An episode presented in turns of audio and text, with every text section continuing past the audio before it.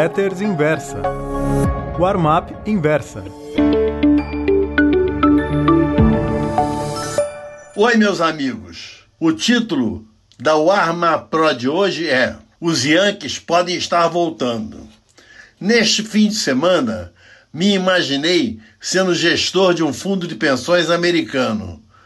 O que será que eu faria estando o juro dos países desenvolvidos abaixo de zero? De cara, salto aos olhos as taxas pagas, pagas entre aspas, em títulos de 10 anos pela Alemanha, França, Holanda, Suíça e Japão, respectivamente, menos 0,59% ao ano, menos 0,29%, menos 0,45%, menos 0,86% e menos 0,22%. Mesmo aqueles países que remuneram seus papéis com taxas positivas, caso da Alemanha, mais 0,44% ao ano, Itália, mais 0,83%, Espanha, mais 0,12%, Portugal, mais 0,13%, Grécia, mais 1,32%, e Estados Unidos,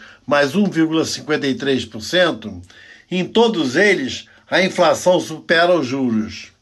Durante toda a minha vida de trader, jamais vi isso acontecer. Voltando ao caso do gestor de um fundo de pensão, o cara não consegue se abster de aplicar a maior parte de seus recursos em renda variável, mesmo estando a yield curve invertidas, entre parênteses, juros longos inferiores aos curtos, que costuma ser indício de recessão à vista e consequente diminuição do lucro das empresas. Todos os parâmetros para medir se uma ação está cara ou barata têm de ser revistos.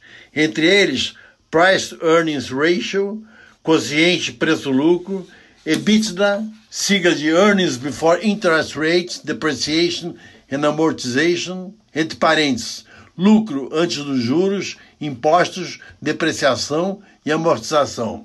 Qualquer coisa que dê uma graninha de retorno, mesmo que ligeiramente acima da inflação, está se tornando um bom negócio. Alguns analistas técnicos de boa reputação estão prevendo uma virada abrupta no índice S&P 500. Acho difícil. Com juros negativos, as bolsas de valores tendem a se valorizar, já que qualquer queda atrai compradores, o que, por sinal, tem acontecido nos últimos tempos. Em contrapartida, quando vem uma alta, a realização de lucros. Então as cotações ficam nesse vai e vem. No artigo publicado no site da Bloomberg, os comentaristas econômicos Yumi Teso, Marcos Wong e Selkuk Kokulo dizem ser inevitável que boa parte do dinheiro dos fundos americanos deve migrar para os mercados emergentes. Embora as preferidas ainda sejam as bolsas asiáticas, acho que vai começar a entrar dinheiro na Bovespa.